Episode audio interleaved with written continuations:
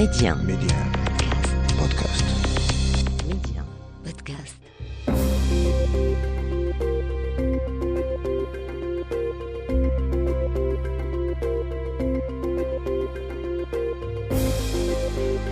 L'Afrique doit faire confiance à l'Afrique et le développement du continent passe par les Africains eux-mêmes avant tout. Voilà pourquoi je vous propose votre émission Coémergence, un rendez-vous qui vous aidera à mieux saisir les opportunités d'investissement et de business dans les économies africaines. Medi 1, Coémergence, Omar Baldé.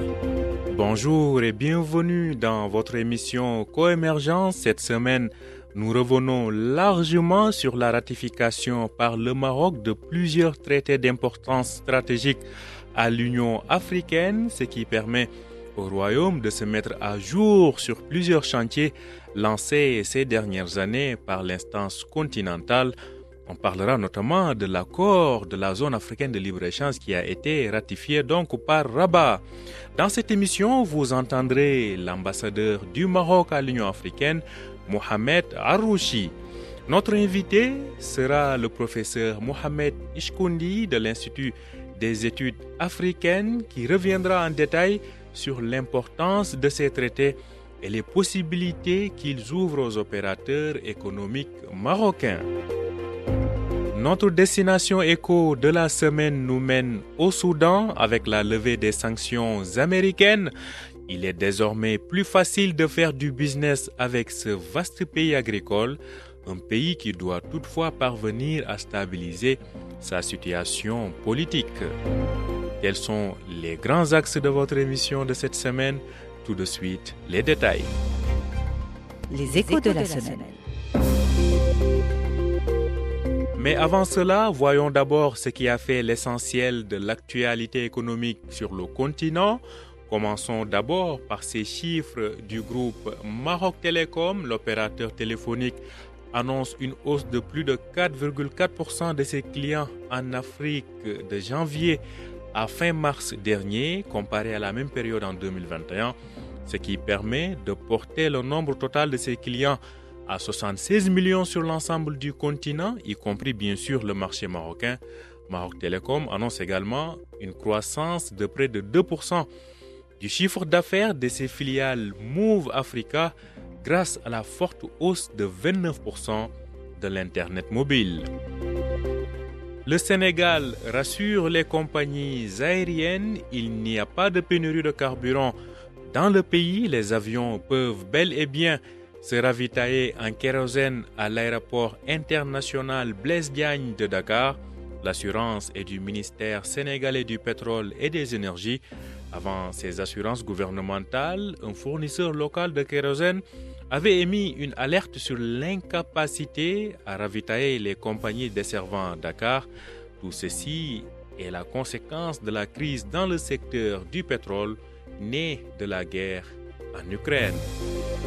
En parlant toujours du secteur pétrolier, sachez qu'en Afrique centrale, il devrait moins contribuer aux performances économiques dans les années à venir. C'est la projection faite par la Banque des États de l'Afrique centrale, la BEAC d'ores et déjà. Le taux de croissance du PIB réel de la communauté économique et monétaire de l'Afrique centrale, la CEMAC, devrait s'établir autour de 3% au premier trimestre 2022 contre 3,2% un an auparavant. Coémergence, l'invité. Il s'agit de Mohamed Eshkoundi, il est professeur à l'Institut des études africaines de Rabat. Il vient nous décortiquer les traités ratifiés par le Maroc à l'Union africaine. Il s'agit de traités stratégiques dont l'accord portant sur la ZLECAF, la zone de libre-échange continentale africaine. Bonjour et bienvenue à vous, professeur, dans Coémergence. Bonjour, merci pour l'invitation. Merci à vous de l'avoir accepté. Donc, on va voir quelles sont les retombées économiques pour les opérateurs marocains après donc la ratification de ces traités? Mais avant d'entrer en détail avec vous sur ces accords, je vous propose d'écouter l'ambassadeur du Maroc à l'Union africaine, Mohamed Arouchi.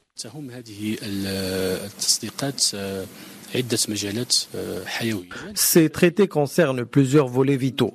Dans le volet législatif, par exemple, nous avons ratifié le protocole de l'acte constitutif de l'Union africaine relatif au Parlement africain.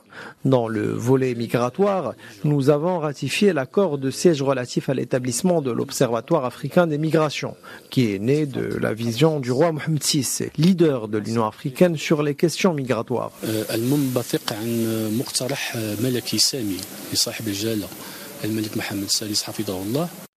Alors, professeur, nous venons donc d'écouter euh, l'ambassadeur du Maroc à l'Union africaine qui donc s'exprimait après la cérémonie de dépôt des instruments de ratification de ces traités qui a eu lieu avec euh, le bureau du conseil juridique donc au niveau de l'Union africaine. En tout cas, nous sur le plan économique, Plusieurs euh, traités nous intéressent, à commencer par celui portant donc sur l'accord de la ZELECAF. À ce propos, quel est le plus que ça va apporter ou quelles sont les portes que cela va ouvrir pour euh, les opérateurs économiques marocains sur le continent? Oui, euh, il va y avoir beaucoup de, gains de part et d'autre, parce que, comme vous venez de le dire, c'est une zone de libre-échange continentale qui implique les pays signataires, surtout ceux qui ont déjà ratifié. Il faut rappeler que la zone est déjà entrée en vigueur. Donc, euh, entre les opérateurs marocains et les autres opérateurs de continent, il y avait déjà une dynamique. Mais le problème, c'est que cette dynamique était bilatérale. Donc, bien évidemment, quand on parle des zones de libre-échange continentale, de part et d'autre, c'est-à-dire il va y avoir des gagnants pour les opérateurs marocains, donc ils vont avoir accès au marché continental et vice-versa pour les, les, les, opérateurs, euh, des autres opérateurs des pays de continent. Donc, euh, bien évidemment, on, s'attend à ce que le, le commerce intra-africain se renforce parce qu'il faut le dire et c'est déplorable de le rappeler parce que malgré tous les efforts qui ont été consentis par le passé, les échanges intra-africains ne dépassent guère les 11% dans la dynamique des échanges, dans le total des échanges commerciaux des pays de continent. Donc peut-être il faut tabler sur cette zone de l'échange continental pour que, pour l'amélioration des échanges commerciaux, donc pour répondre directement à la question, oui, il va y avoir des gains pour les opérateurs marocains parce qu'ils vont avoir accès au marché continental, alors qu'auparavant il y avait des obstacles.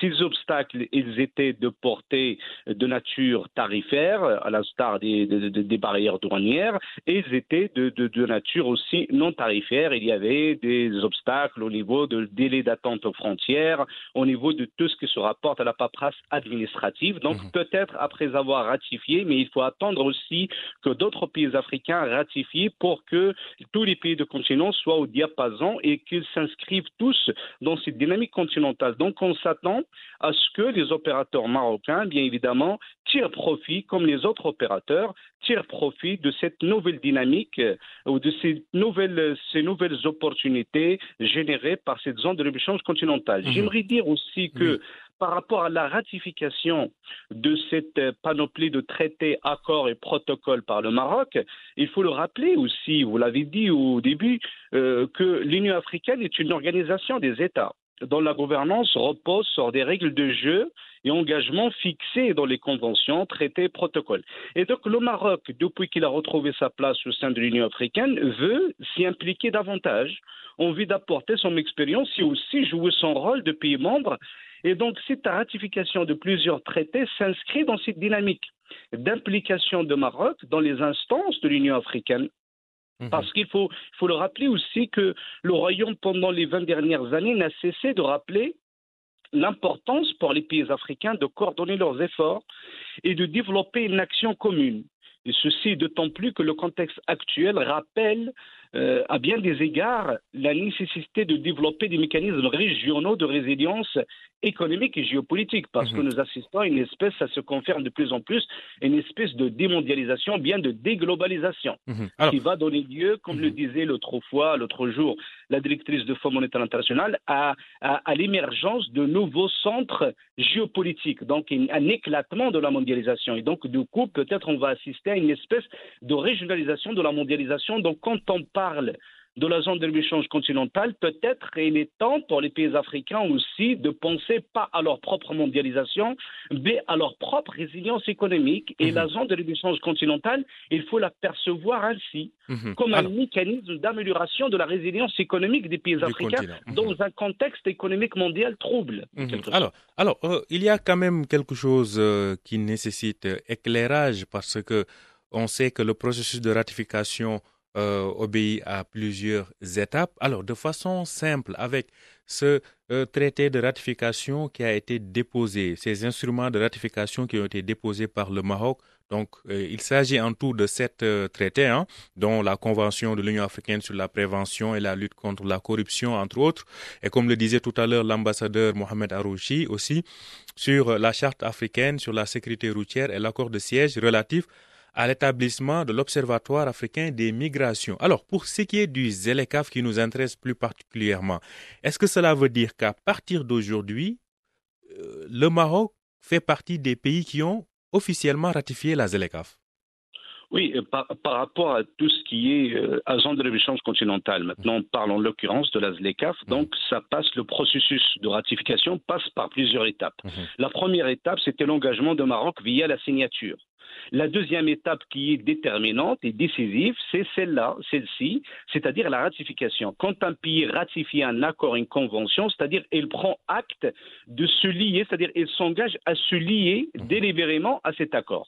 Et donc en se liant à cet accord, convention au traité, il s'engage à en respecter les règles. Donc oui, on peut considérer qu'après avoir déposé les instruments de ratification par le Maroc de la zone de l'échange continentale, cette zone de l'échange continentale, comme on le disait tout à l'heure, est entrée en vigueur. Donc le Maroc est bel et bien maintenant désormais engagé dans l'esprit de la zone de l'échange continentale, donc dans sa mise en œuvre. Mhm. Donc les opérateurs économiques marocains peuvent profiter des éléments, des opportunités générées par la zone de l'échange continentale.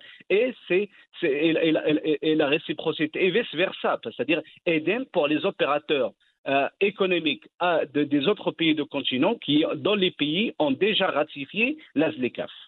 Je pense que là, c'est une nouvelle importante, en tout cas pour les exportateurs. On se rappelle même ici, à travers cette émission, à plusieurs reprises, l'association marocaine euh, des exportateurs, l'ASMEX, en tout cas, est intervenue, euh, appelant, donc à euh, l'accélération du processus donc de ratification, une ratification qui est désormais effective, en tout cas si on voit ce qui s'est passé donc avec le dépôt des instruments de ratification. Alors, il y a donc la ZELECAF, il y a aussi un autre euh, important euh, accord, c'est à savoir l'accord de siège relatif à l'établissement de l'Observatoire africain des migrations, observatoire donc qui est au Maroc basé à Rabat. Sur ce plan-là, euh, je pense quand même pour le Maroc, c'est c'est révélateur d'une certaine rapidité d'exécution depuis son retour à l'Union africaine.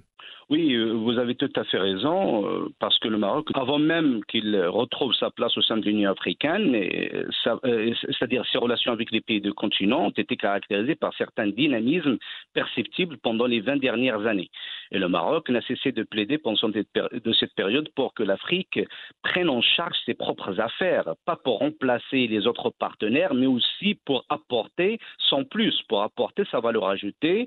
Et, donc, il y avait Sa Majesté le Qui avait été, désigné par l'Union africaine comme leader africain en matière d'immigration. Il y avait, eu cette proposition de Maroc. Cette proposition, il était basée aussi sur des convictions, sur un diagnostic de longue durée par rapport à la situation de la migration en Afrique, par rapport aux problèmes dont souffrent les pays africains concernant tout, tout ce qui est développement, comment la migration euh, est un problème un peu complexe, systémique, à partir du moment où il renvoie à tout ce qui est vulnérabilité, il renvoie à tout ce qui est mobilité. Donc le Maroc avait certes fait cette proposition de création d'un observatoire africain sur la migration, dont l'objectif principal étant de documenter le phénomène, parce que on connaît davantage le phénomène de l'extérieur. Donc il y a un regard extérieur sur le phénomène de la migration. Peut-être il est temps aussi que les Africains portent leur propre regard sur un phénomène qui les concerne au premier chef.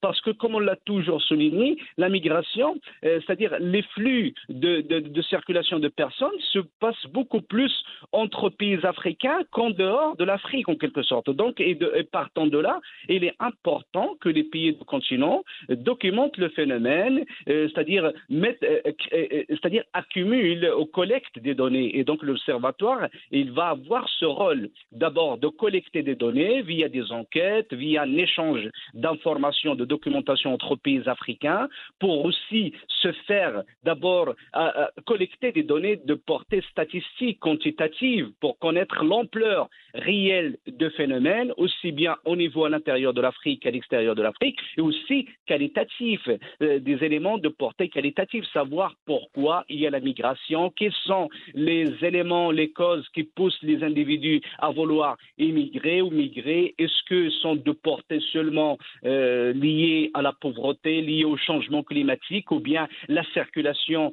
euh, de personnes Elle est dans, les, dans leur gène en quelque sorte, c'est-à-dire mhm. depuis que le monde est monde, mhm. les individus n'ont cessé mhm. de bouger, c'est-à-dire d'être de, d'être mobiles en quelque sorte. Donc cet observatoire, il va nous permettre d'éclairer ce phénomène et aussi de savoir in fine, parce que quand on collecte des données, c'est pour développer selon un modèle logique, nous avons des informations, il faut en faire quelque chose utile, quelque chose utile, c'est-à-dire prendre des décisions. Mhm. Prendre des décisions par mhm. rapport à la manière dont les pays africains, ensemble, en coordination avec les autres partenaires, ils peuvent euh, pas seulement résoudre ce problème, ils peuvent composer, ils peuvent composer avec, euh, c'est-à-dire la migration, et savoir aussi comment, parce qu'on parle de la zone de l'échange continentale, tout à l'heure on en parlait, qui dit zone de l'échange continentale, des possibilités pour les pays africains de faire émerger leur propre chaîne de valeur. Mhm. Parce que derrière la ZLECAF, il n'y a pas que la libre circulation de marchandises, il y a aussi des investissements intra-africains. Donc ces investissements intra-africains, ces commerces intra-africains, il est de nature à faire émerger des chaînes de valeur africaines. Et ces chaînes de valeur africaines, ils ont besoin d'un capital humain, mhm. ils ont besoin des ressources humaines. Et donc mhm. ces ressources humaines, c'est-à-dire peut-être, c'est-à-dire les institutions africaines, ils peuvent collaborer entre elles, genre l'observatoire, il peut donner des informations sur le capital humain, sur les ressources humaines qui vont venir alimenter, renforcer peut-être ce cercle vertueux d'émergence, d'échange entre les pays de continent et qui va être de nature à faire émerger ces chaînes de valeur. Mhm. Donc, c'est-à-dire, les institutions vont travailler ensemble de concert. De concert, donc, pour une meilleure circulation de l'information. Merci beaucoup. Juste avant euh, de vous quitter, je rappellerai que début avril déjà, donc il y a quelques semaines, le Maroc a ratifié le traité portant création de l'Agence africaine du médicament Lama, donc qui relève de l'Union africaine. Merci beaucoup à vous, euh, professeur Mohamed Eshkoundi. Je rappelle que vous êtes donc professeur à l'Institut des études africaines de Rabat. Merci pour tous ces éclairages. Merci. Merci de m'avoir invité. Merci à vous.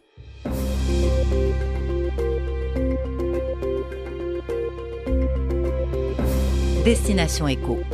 Et nous allons au Soudan, un pays qui a longtemps souffert des sanctions américaines, mais avec lequel il est aujourd'hui redevenu plus facile de faire du business. Toutefois, à Khartoum, on doit venir à bout de l'instabilité politique qui prévaut depuis la chute du régime d'Omar el-Bashir. Je vous propose d'écouter l'analyse de Mustafa El-Bourri du cabinet Best Afrique.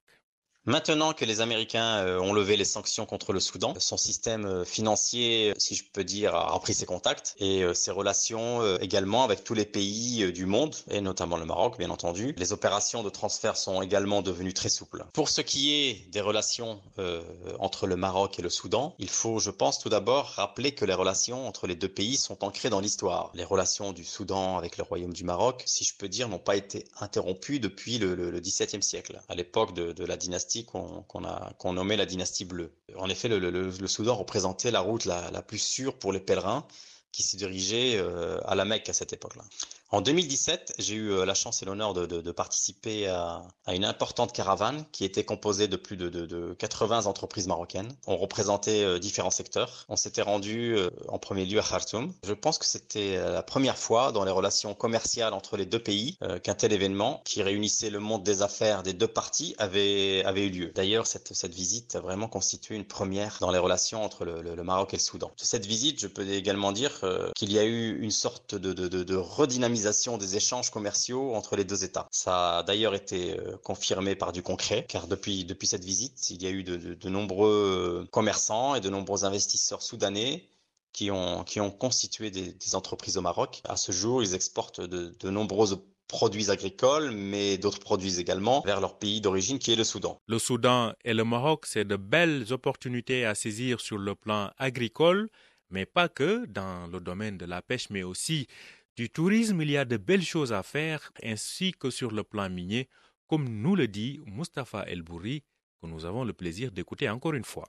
Je pense euh, très sincèrement que l'expertise marocaine euh, en matière euh, d'agriculture et tout particulièrement en matière d'agrumes peut bénéficier au Soudan. Le Soudan a, la chance de disposer de grandes surfaces arables et pour ce qui est de la gestion d'eau, le Maroc pourra également apporter son expertise et son expérience qui est très avancée en matière de, construction des barrages. Euh, une expérience, bien entendu, une expertise qui intéresse le Soudan au plus haut niveau. Il y a également euh, d'énormes opportunités d'investissement dans le secteur de la pêche maritime, sachant que le, Soudan dispose, euh, un peu comme le Maroc, d'un littoral qui est très étendu. Donc les, les opportunités d'investigation dans ce secteur sont vraiment euh, très très prometteuses pour les, les, les, entreprises marocaines. Pour ce qui est euh, du domaine minier euh, au Soudan, il n'est pas en reste, car il ouvre vraiment une, une, très belle opportunité de développement pour le, le pour le royaume du Maroc. D'ailleurs, à ce titre, je citerai une success story, c'est l'implantation du groupe marocain Managem au Soudan.